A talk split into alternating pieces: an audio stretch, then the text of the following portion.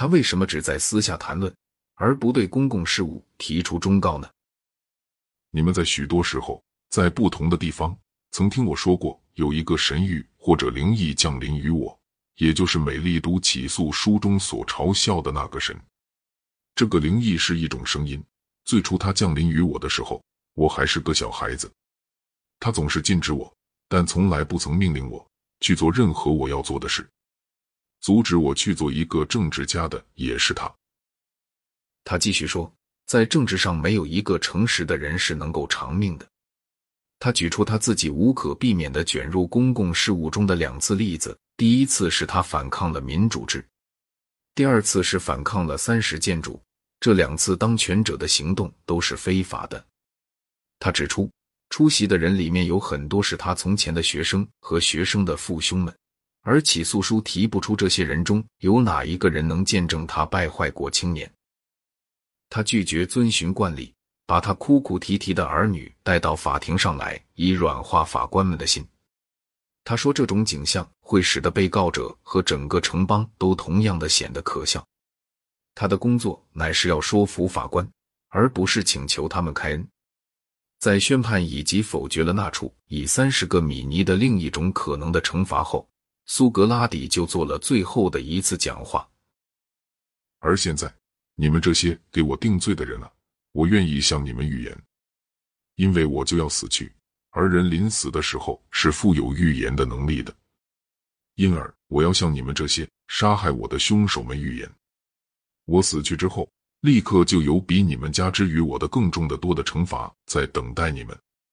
如果你们以为你们用杀人的办法就能防止别人谴责你们的罪恶生活，那你们就错了。那是一种既不可能也不容易的逃避办法。最容易、最高贵的办法，并不是不让别人说话，而是要改正你们自己。然后他就转向那些投票赞成开始他的法官们，对他们说。在他那天所做的一切中，他的神谕始终没有反对他。虽然在别的场合，他的神谕是常常中途打断他说话的。他说：“这就是一种预示，预示着我遭遇的事情是件好事。而我们之中认为死是一件坏事的人，乃是错误的。因为死要么就是一场没有梦的睡眠，要么就是灵魂移居到另一个世界里去，而且。”如果一个人能和奥尔弗斯、和妙索斯、和赫西阿德、和荷马谈话，那他还有什么东西不愿意放弃的呢？如果真是这样的话，那就让我一死再死吧。在另一个世界里，他可以和其他遭受不正义而死去的人们谈话，而尤其是他可以继续他对于知识的追求。在另一个世界里，人们不会因为一个人提出了问题就把他处死的。绝对不会的，而且除了比我们更加幸福之外，他们还是永远不死的。如果关于那里的说法都是真的话，死别的时辰已经到了，我们各走各的路吧。我去死，而你们去活，哪一个更好？唯有神才知道。申辩篇给某一种类型的人描绘出了一幅明晰的图画，一个非常自信的人。头脑高超而不介意于世俗的成败，相信自己是为一个神圣的声音所引导，并且深信清明的思想乃是正确生活的最重要的条件。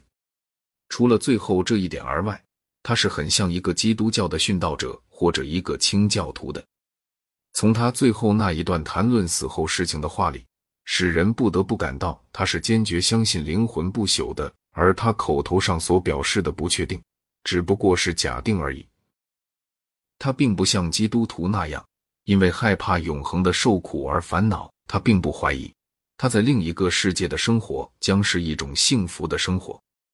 在《斐多篇》里，柏拉图笔下的苏格拉底还提出过信仰灵魂不朽的理由。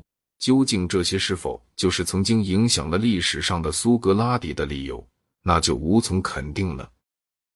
似乎没有任何疑问。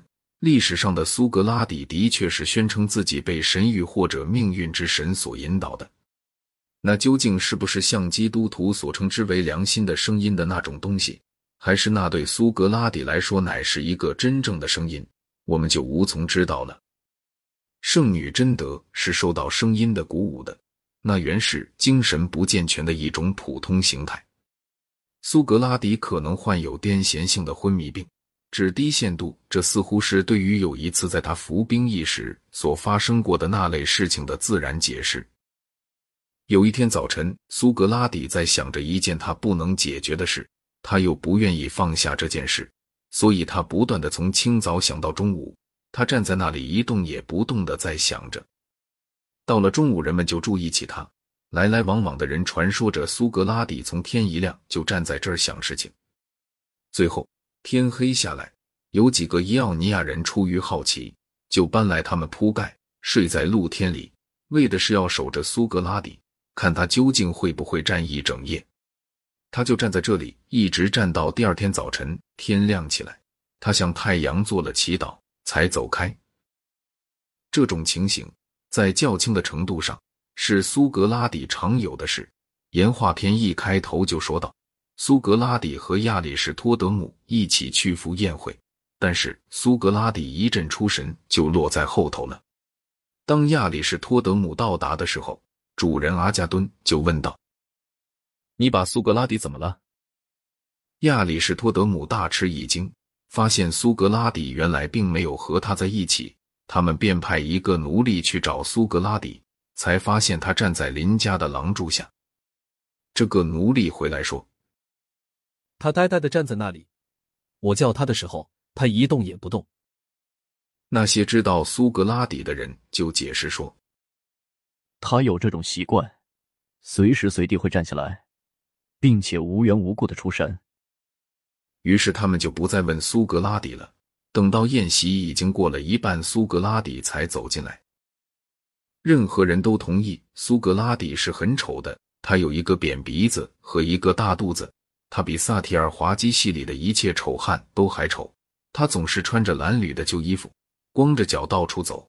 他的不顾寒暑、不顾饥渴，使得人人都惊讶。阿尔西拜阿底斯在言话篇里曾描述苏格拉底服兵役的情形，说：“我们的供应被切断了，所以就不得不空腹行军。”这时候，苏格拉底的坚持力真是了不起。在战争中常常会发生的这类情形之下，他不仅比我，而且比一切人都更卓绝，没有一个人可以和他相比。他忍耐寒冷的毅力也是惊人的。曾有一次严霜，因为那一带的冬天着实冷得可怕，所有人不是躲在屋里，就是穿着多得可怕的衣服，紧紧把自己裹起来。把脚包上毛毡，这时只有苏格拉底赤着脚站在冰上，穿着平时的衣服，但他比别的穿了鞋的士兵走得更好。他们都对苏格拉底侧目而视，因为他仿佛是在鄙夷他们呢。他对于肉体情欲的驾驭是常常为人所强调的。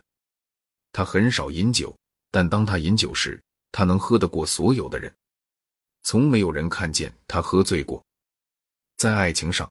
哪怕是在最强烈的诱惑之下，他也始终是柏拉图式的。假如柏拉图所说的话是真的，他是一个完美的奥尔弗斯式的圣者，在天上的灵魂与地上的肉体二者的对立之中，他做到了灵魂对于肉体的完全驾驭。